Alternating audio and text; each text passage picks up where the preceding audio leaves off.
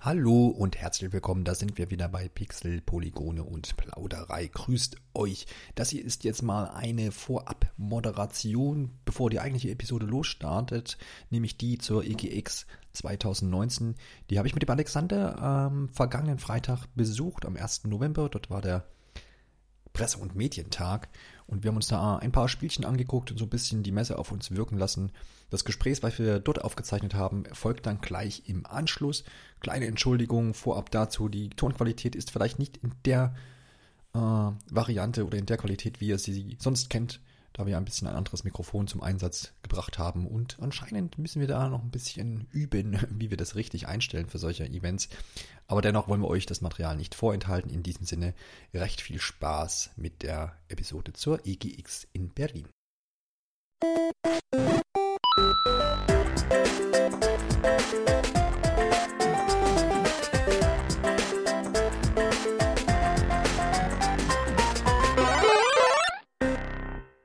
Ja, das ist eine relativ spontane Entscheidung gewesen, dass wir das ganze Ding mal hier besuchen. Äh, Sebastian, der bei uns mal gearbeitet hat als Redakteur, der war hier schon mal zu Gast vor zwei Jahren, glaube ich. Haben wir heute auch wieder getroffen. Alten Kollegen sozusagen. Und man muss ja sagen, es ist so ein bisschen ein kleineres Event. Wir kommen ja quasi von der Gamescom hierher sozusagen. Nee, Gamescom im August, da waren wir ja zuletzt. Das letzte Event, wo wir unterwegs waren, zusammen. Schon ein bisschen Kontrast, oder? Kann man gar nicht miteinander vergleichen. Wie viele Hallen sind das bei der Gamescom? Ich glaube neun, zehn? Zehn. Mindestens zehn Hallen. Hier teilt sich das im Endeffekt auf zwei Hallen auf. Ähm, es gibt noch einen separaten Bereich, da werden halt Panels abgehalten. Und allgemein viel kleiner, ähm, sehr überschaubar. Jetzt gerade ist halt auch das äh, bisher nur für Presse geöffnet. Ja, die Privatbesucher dürfen ab Freitagnachmittag, also jetzt wahrscheinlich gleich, hier vorbeischauen und dann verteilt sich das über den Samstag und den Sonntag. Ja, aber das, das merkt man halt auch so ein bisschen an den Spielen, die vor Ort sind. Das sind in erster Linie Indie-Spiele. Es gibt so ein paar Publisher, die hier auch vor Ort sind. Square Enix, Sony, Bethesda ist noch da.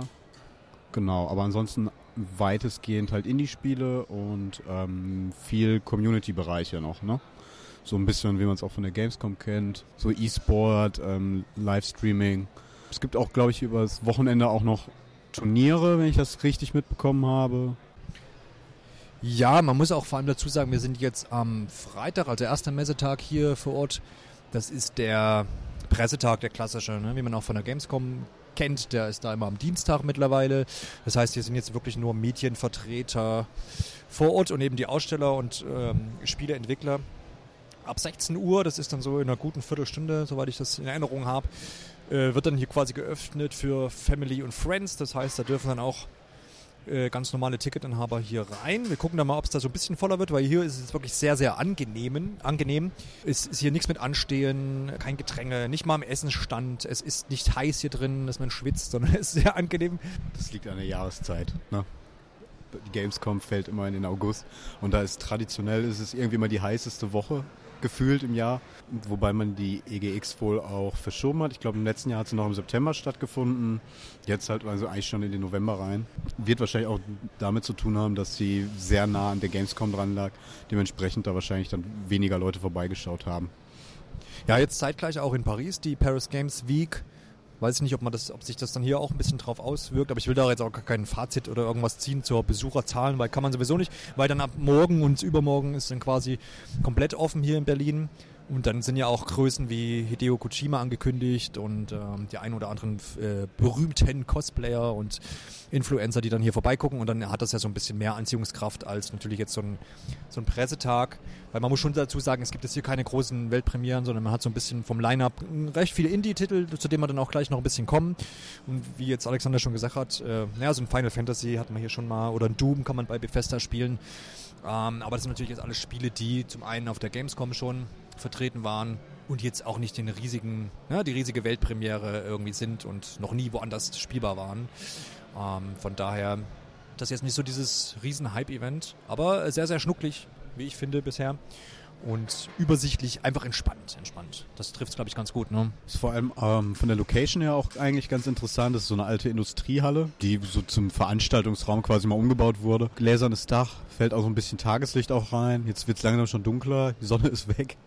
Ähm, Aber ansonsten eigentlich auch einfach mal schön so ein bisschen anderes Feeling auf so einer Veranstaltung zu haben, als man es beispielsweise von der Gamescom kennt, diese riesigen Hallen. Das ist alles ein bisschen schnuckliger hier, bisschen kleiner. Könnte halt vor allem für, für Leute interessant sein, die, also die mit dem äh, riesigen Tamtam, was die Gamescom jedes Jahr aufhört, nichts anfangen können und die vielleicht auch mal Interesse daran haben, äh, mit Entwicklern ins Gespräch zu kommen. Weil das ist halt auch ganz interessant, dadurch, dass hier so viele Indie-Entwickler ähm, sind, die stehen halt dann alle direkt bei ihren Spielen dabei, man kann denen dann Fragen stellen sowas hat man auf der Gamescom ja eigentlich fast nie. Da muss man dann immer in die Indie-Arena gehen. Und das ist ja verhältnismäßig wirklich nur ein ganz kleiner Abschnitt der Gamescom. Und hier hat man dann halt direkt die Entwickler dabei, kann dann mit denen da auch ein bisschen drüber schnacken. Die sind halt vor allem immer aufs Feedback auch gespannt, was man ihnen liefert. Was mir auch aufgefallen ist, das, das liegt halt einfach daran, dass es jetzt in Berlin stattfindet, macht natürlich Sinn viele deutsche Entwickler tatsächlich auch hier, viele kleine deutsche Entwicklerteams. Die treffen sich dann auch hier. Das hat man halt auch nicht so oft. Und das wirft, also das zeigt, dass es doch deutlich mehr deutsche Entwickler gibt, als man es vielleicht sonst immer so im Alltag wahrnehmen würde. Ja, dann stürzen wir uns doch vielleicht auch gleich mal und fangen mit, einem, äh, mit den ersten Spielen an. Und das erste Spiel ist auch äh, gar nicht, äh, doch, na klar, ich bin ja fast in der Liste verrutscht, aber wir fangen mit El Iro an. Ich hoffe, ich habe das einigermaßen richtig im Spanischen, äh, Portugiesischen, was auch immer ausgesprochen. Steht für der Sohn und ist ein Spiel, was äh, auf, der, auf, der, auf der Gamescom äh, den Indie Best, Best Indie Award abgeräumt hat. Und das soll ja schon was heißen. Deswegen war das so auch das erste Spiel, was wir uns heute angeguckt haben. Da haben wir einen Termin gehabt und haben das präsentiert bekommen, haben beide mal ein bisschen angespielt. Ist ein Stealth-Spiel im Wesentlichen, ne, in so einem ganz eigenen Look, so ein bisschen Western-Style, in, in, in Comic- Optik gehalten, ne? Genau, handgezeichnet und ist, genau, also wird von Handy Games gepublished und Tonic Studios heißt der Entwickler. Ja, ich, ich war der Erste, der da ein bisschen eintauchen durfte in das Spiel. Wie gesagt, man steuert so einen kleinen Jungen, der hat seine, oder seine Mama hat ihn ähm, ja abgegeben in einem Kloster, äh, weil sie nicht mehr anders konnte. Äh, wer es dann selber spielt, wenn es soweit ist, der wird dann erfahren, warum. Ja, der Junge beschließt aber irgendwann, dass er äh, da nicht mehr leben will in dem Kloster und bricht dann aus, will zurück seiner, zu seiner Mutter und es gilt dann also, das Kloster zu verlassen und es muss sich halt so ein bisschen durch die Gänge schleichen und den Mönchen ausweichen. Und man hat es auch so alles zur Thematik genommen, dass die ähm, Erwachsenen so quasi die, die Bösen sind in dem Spiel, ne? Und die Kinder eben die Guten. So, zum Beispiel sind auch äh, Kinder, die es in den Level gibt, die irgendwo rumstehen und was machen, sind, gelten als Collectibles in dem Spiel. Das heißt, die kann ich optional besuchen oder kontaktieren und dann habe ich sozusagen mein Collectible eingesammelt. Kann das aber auch lassen, Je nachdem soll sich wohl auch das äh, Ende des Spiels dann ändern, wurde uns gesagt. Ähm, ansonsten, Alexander, du hast ja auch mit reingespielt. Best Indie Award oder Best Indie Game, wie auch immer man das sagt auf der Gamescom, das wurde es. Es ist, ähm, hat mir jetzt schon ein bisschen Spaß gemacht. Das kann man jetzt überhaupt nicht von der Hand weisen. Das äh, hat mir auch vom Look sehr, sehr gut gefallen und ich finde die Thematik eigentlich auch ganz nett. So ist relativ unverbraucht noch. Ich finde, dass man überhaupt Kind jetzt steuert und ähm, ist auch gewaltfrei. Ist auch noch so ein Aspekt, den man vielleicht erwähnen kann. Also man hat zwar zum Beispiel eine Schleuder, aber die äh, schießt man nicht jetzt mit, denen, mit der schießt man nicht auf irgendwelche Mönche oder Erwachsenen, sondern auf Gegenstände, um sie zum Beispiel abzulenken. Wie hat es dir denn so gefallen? Ist das, was du so spielen konntest? Für mich war es eigentlich eher, sage ich mal, doch äh, souverän bis solide. Was ja jetzt erstmal nichts Schlechtes ist, aber ja, das mit dem Award ist halt ein bisschen merkwürdig, muss ich ganz ehrlich sagen, wobei man von dieser gesamten, auch wenn man sich mal die anderen Kategorien anguckt, wer da so gewonnen hat, ist ein bisschen komisch. Aber gut, Awards sind, äh, egal wo man hinschaut, in welche Branche, immer so ein Thema für sich. Da äh, fließt auch viel Politik mit ein. Ich gönn's dem Spiel aber auf jeden Fall, dass es halt so ein Award da gewonnen hat und auch dementsprechend ein bisschen Aufmerksamkeit erhält aber ähm, so rein spielerisch hat mir so ein bisschen so ein Alleinstellungsmerkmal gefehlt. Es ist wirklich so ein, so ein Stealth-Spiel, man schleicht durch die Gänge, man hat so eine isometrische Ansicht, das kann man vielleicht noch sagen, und muss im Endeffekt hinter Objekten verstecken, die Laufwege von, von den Gegnern in Anführungszeichen studieren und ähm, hat dann so ein bisschen so einen Puzzle-Charakter, ne? weil dann lenkt man die mal ab durch verschiedene Items, die man im Spiel dann sammeln kann, wie diese Steinschleuder, von der du gerade schon gesprochen hast. Aber das ist jetzt nichts, was ich nicht schon mal irgendwo erlebt hätte. Was halt wirklich, glaube ich, ein ausschlaggebender Punkt war. Das haben, da haben wir jetzt gar nicht so viel mit, den, äh, mit den Entwicklern drüber gesprochen. aber diese gesamte Geschichte von den Kindern, also beziehungsweise von ähm, dem Kind, was da verschleppt wurde, das, das kann man historisch einordnen. Tatsächlich soll es da zu der Zeit, wo dieses Spiel spielt, viele Fälle gegeben haben, wo Kinder quasi mehr oder weniger entführt wurden. Ja, man kann man kann es so, glaube ich, auch sagen, weil man es auch sonst so gegenüber gesagt hat, mehr oder weniger versklavt wurden. Kinder halt als billige Arbeitskräfte genutzt wurden. Das, das kann man natürlich jetzt in so einer Demo, die Story kann man, das, das kann man jetzt nicht einfangen, weil wir haben jetzt verschiedene Level einfach nur gespielt, um die Mechanik ein bisschen kennenzulernen. Aber wie das dann alles erzählt wird und eingeordnet wird, das, das können wir jetzt von hier quasi nicht einschätzen. Aber ich kann mir vorstellen, dass das ein ausschlaggebender Punkt gewesen ist, ähm, dass man sagt, ja, ist ein außergewöhnliches Konzept, hat einen außergewöhnlichen Ansatz, betrachtet halt auch vor allem mal etwas, was den, was, was, wovon die wenigsten überhaupt was wissen, dass es mal sowas gegeben hat. Und ich denke mal, daher rührt es, dass äh, dieser Award vergeben wurde. Aber wenn man es jetzt rein spielerisch betrachtet, dann doch eher ja, souverän, würde ich sagen. Hat mich so ein bisschen erinnert, dann, das kam jetzt so, im, so in der Reflexion, auch wenn du jetzt drüber sprichst, äh, Ocarina of Time, wenn man als Kind, als kleiner Link ins Schloss schleichen muss, ne? Und so an den, in den, hinter den Hecken sich ver, versteckt und ist man ja halt auch Kind und versteckt sich vor den großen Wachen und so. Es war noch eine ganz kurze Passage in, in, in Ocarina of Time. Genau, und jetzt ist das halt so auf, ähm, ja, so vielleicht so sieben, ja, 30 Level, so acht Stunden, was da vielleicht bei rauskommen wird. Ähm, muss man halt sehen. Also ich finde es auch schwierig ähm, jetzt einzuschätzen. Man hat, also der Entwickler sagt ja auch, es ist ein äh, Story-Stealth-Game. Das heißt, wie Alexander schon gesagt hat, Story konnte man jetzt noch nicht viel mitbekommen. Müssen sie dann erst beweisen, dass er das auch irgendwie, dass das vielleicht auch tragend ist, ne? Und dass man da so ein bisschen auch mitgezogen wird. Klar, das Schicksal des Jungens betrifft einen jetzt oder schon, schon erstmal, interessiert mich jetzt schon, wie er das dann so macht und was dann eigentlich mit seiner Mutter los war, dass er da so gezwungen war, den allein zu lassen. Das könnte schon spannend sein oder interessant zumindest. Aber man muss halt sehen, wie das dann auch im fertigen Spiel erzählt wird. Ne? Das, äh, Mal schauen. Und Gameplay-mäßig ähm, haben wir ja jetzt, wie gesagt, diese Schleuder kennengelernt, womit man Gegenstände zum Klirren bringt zum Beispiel oder Lampen ausschießt. Alles Sachen auch, die man schon so kennt ne, und die so ein bisschen üblich sind. Man muss sagen, was man dem Spiel jetzt schon angemerkt hat, also es erscheint erst im nächsten Jahr, es ist auf jeden Fall noch ein bisschen Zeit. Und das hat die Entwicklerin auch gesagt, dass ähm, man da jetzt noch jede Menge Feinschliff machen äh, muss, so von der Steuerung, so, das hat schon so gepasst. Sollte man anmerken, äh, das war jetzt noch die Version von der Gamescom, ne? Ja. Genau, also war jetzt nicht nochmal irgendwie eine geupdatete Demo, sondern von, also Stand August sozusagen. Und ähm, merkt man schon an der einen oder anderen Stelle, dass es noch so ein bisschen hakelt und dergleichen, aber das ist auch gar nicht als Kritik, sondern ich glaube, wenn das ein flüssiges Ding dann wird und das so ein bisschen smooth dann läuft, was uns ja auch gesagt wurde, wurde dass da jetzt dran gearbeitet wird, was ja meistens ne, gegen Ende der Entwicklung dann eben ähm, dran ist, äh, dann kann das schon ganz nett werden. Bin da jetzt aber auch nicht völlig hyped, aber das ist wahrscheinlich, wie du jetzt auch angeschnitten hast, wenn man das liest, irgendwie Best Indie Game, ist vielleicht auch immer dann, äh, verknüpft man vielleicht dann auch immer irgendwas Verkehrtes damit irgendwie, ne? Und dann ist es auch immer die Frage, ja, was ist das für ein Genre? Ich habe viele Indie-Games gespielt auf der Gamescom und dann klar kann man jetzt sagen, ja, mir hat aber das besser gefallen, aber vielleicht ist es tatsächlich genau wegen dieser Thematik mit, dem, mit den Kindern, dass es da auch so ein bisschen in den Fokus gerückt wird. Ja, also soll es das wohl für El Hijo gewesen sein, würde mal sagen. Gehen wir mal weiter vielleicht zu dem Titel, der ein bisschen mehr im Mainstream steht. Asterix und Obelix XXL 3 hat noch irgendeinen netten Zusatztitel, der uns beiden nicht mehr einfällt. Das haben wir uns jedenfalls geschnappt, weil wir dachten, na, das kann man auch zusammenspielen im Koop. Ich, Obelix und der Alexander Asterix. Was auch ja, das passt auch vollkommen. Ja. Natürliche Rollenverteilung da, das ging gar nicht anders. Ja. ja. ich dick und der Alexander nicht. Ich stark und Alexander nicht. Ja, genau, ja, was soll man sagen? Ich habe es eben auch schon beim Spielen gesagt. Mein letzter Kontaktpunkt mit dem äh, Asterix-Spiel war wahrscheinlich tatsächlich auf dem SNES. E Die gab es da auch schon im Koop, wenn ich mich richtig erinnere. Ich glaube schon.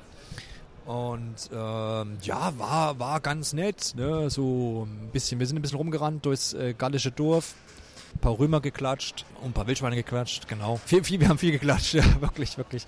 Ja, Alex, vielleicht kannst du ein bisschen was von, zu den Moves sagen, die die beiden so drauf haben. Das unterscheidet sich ja dann doch. Ähm, man hat es ja so ein bisschen, auch ein bisschen auf der Trau aus der Draufsicht so ein bisschen, ne? Schon auch, ja. Dungeon Crawler mäßig, genau.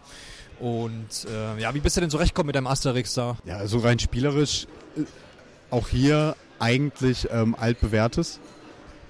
Man, man läuft halt, ja, im Endeffekt ähm, sind wir da jetzt weitestgehend durch den Wald gelaufen, außerhalb des Dorfs, ne, außerhalb des gallischen Dorfs.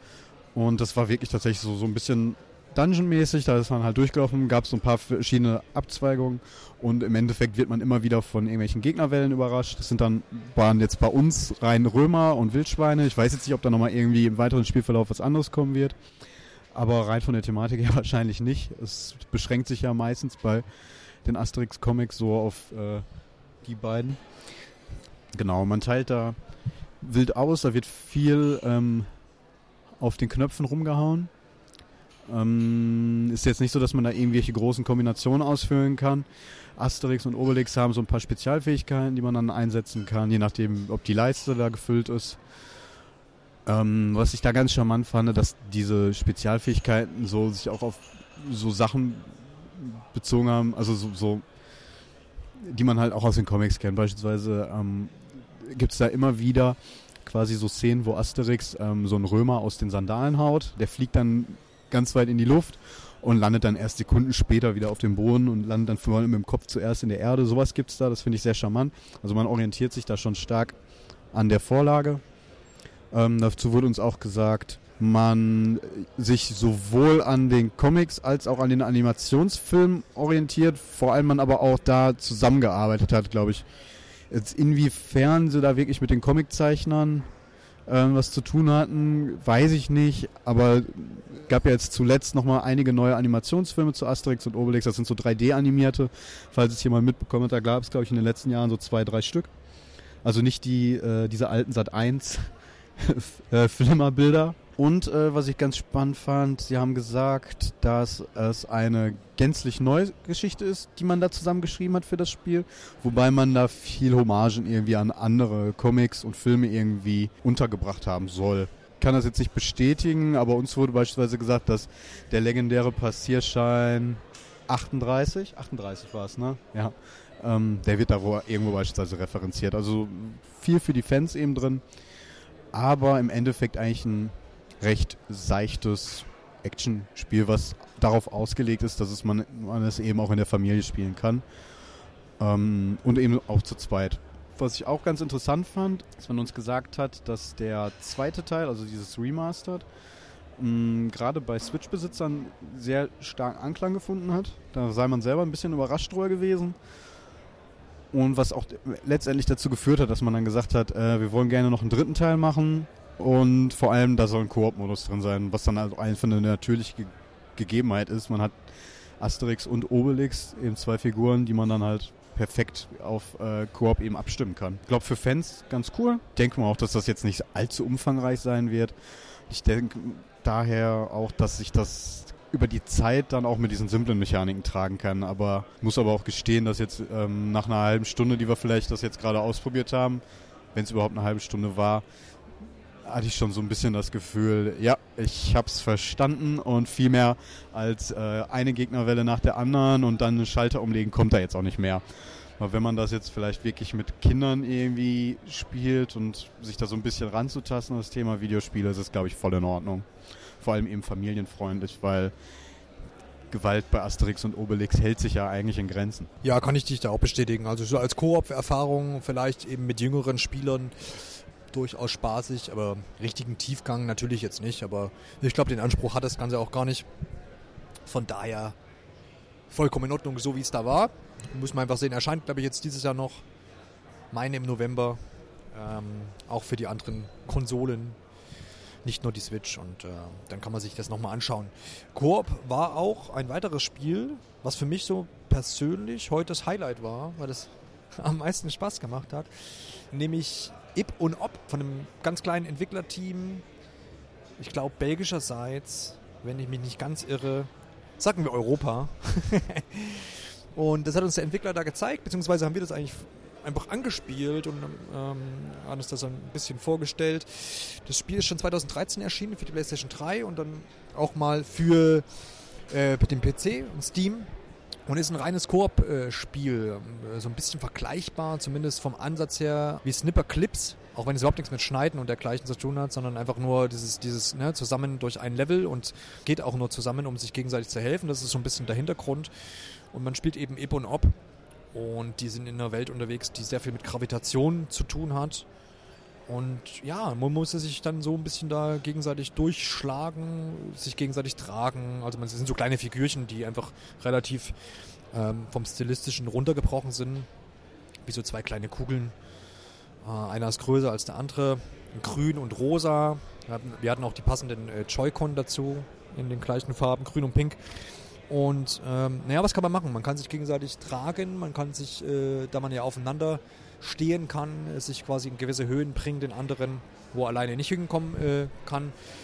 Und Gravitationsfelder gibt es, die sind so als kleine Bubbles dargestellt. Sprungfelder haben wir gesehen. Und es, ähm, was, ganz, was da ganz cool ist bei dem Spiel, ist, ist sehr, sehr reduziert. Allein, also zum einen von der Optik her, aber auch was das ähm, Interface, was es ja eigentlich gar nicht gibt, angeht. Also das heißt, man muss nicht irgendwie erst Texte lesen, wie funktioniert das Spiel oder drücke diesen Knopf, äh, dann machst du das, sondern es ist im Wesentlichen auf Springen und Laufen beschränkt und äh, selbst das wird einem nicht äh, erklärt, sondern man probiert es einfach aus und muss so die Umgebung so ein bisschen lesen und dadurch und durch Probieren findet man was raus. Ne? Also dadurch, dass die Rücksetzpunkte, wenn man mal irgendwo scheitert, auch fair gesetzt sind, traut man sich da auch was auszuprobieren und man muss dann irgendwie nicht ein ganzes Level von vorne anfangen. Ähm, das hat, hat, hat eine jede Menge Spaß gemacht, wie ich finde.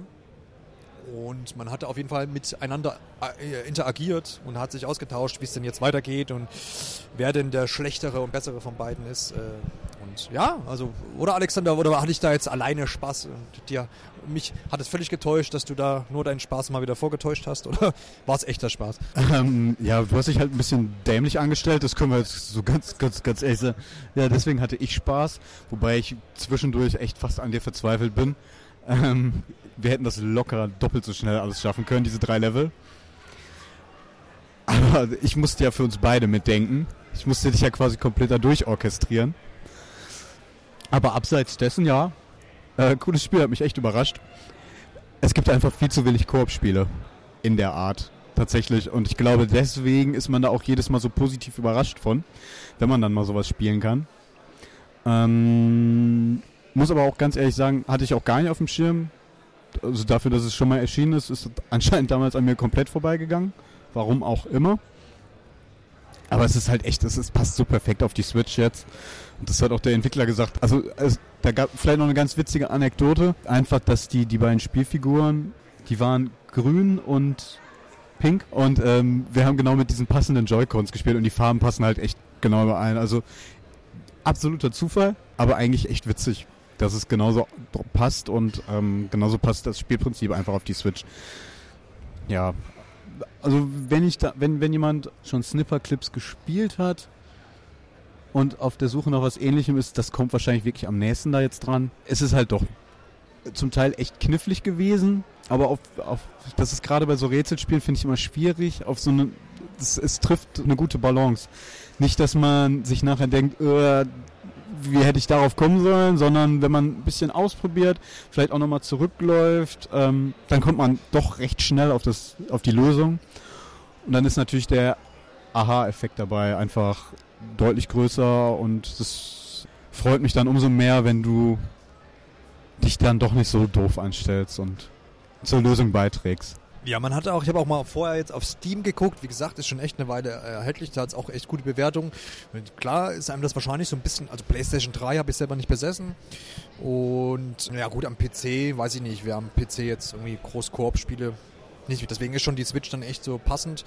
Und wenn er das jetzt irgendwie äh, fünf Jahre später, vier äh, oder sechs Jahre später sogar dann jetzt veröffentlicht für die Switch, glaube, da wird es nochmal einen guten Anklang äh, finden. Ich habe jetzt vorhin gesehen, ähm, ja, wurde 250.000 Mal verkauft, ist für so ein kleines Spiel ähm, auf Steam gar nicht, gar nicht, gar nicht verkehrt, ne? Man sollte sich auf keinen Fall irgendwie vom Look abschrecken lassen. Der ist halt wirklich maximal minimalistisch. Ähm, muss ganz ehrlich sagen, als ich da erst stand, dachte ich mir, okay, das ist jetzt noch nicht mal eine Alpha, das sind irgendwelche Platzhalter. Nee, aber das ist tatsächlich das Spiel. Das ist so minimalistisch gehalten. Es spielt aber auch einfach gar keine Rolle. Es spielt wirklich keine Rolle für das eigentliche Spiel dann, wie es aussieht, das, das ist rein, reines Randthema eigentlich. Es geht wirklich um die Rätsel, die Physik, die da genutzt wird. Erinnert sogar ein bisschen so an Mario Galaxy zum Teil, weil da viel mit Gravitation gearbeitet wird, mit verschiedenen Ebenen. Ja, Ähm, wer auf sowas Bock hat, der sollte das auf jeden Fall im Blick behalten. Also auf jeden Fall der EGX-Geheimtipp, wenn man so möchte. Was haben wir denn noch gespielt, Alex? Äh, Sander. Ach hier, ich habe dich noch zu einem Spiel geschickt, was tatsächlich aus Berlin stammt. Habe ich dich in eine prekäre Lage ges äh, gesteckt. Wir haben im Gamescom-Podcast auch schon mal drüber gesprochen, beziehungsweise ich, weil ich es damals nur gespielt habe. Und jetzt, ähm, jetzt durftest du mal äh, Gravity Lane ausprobieren von äh, den Byte Rockers aus Berlin. Und dazu hast du dich in äh, eine missliche Lage begeben, ne? Ja, das kann man so sagen. Ich war ein bisschen überfordert erstmal, muss ich ganz ehrlich sagen. Wie eigentlich der Name ja schon sagt und beziehungsweise die Leute, die jetzt schon die Gamescom-Folge gehört haben, werden ja schon wissen, wie das Spiel quasi abläuft. Es geht im Endeffekt darum, ähm, Gravitation zu manipulieren und so dann Rätsel zu lösen. Erinnert alles sehr stark an Portal. Im Endeffekt hat man so eine Pistole und wenn man dann auf so Plattformen schießt, kann man quasi ja, die Gravitation ändern und dann quasi an den Wänden langlaufen und alles steht Kopf.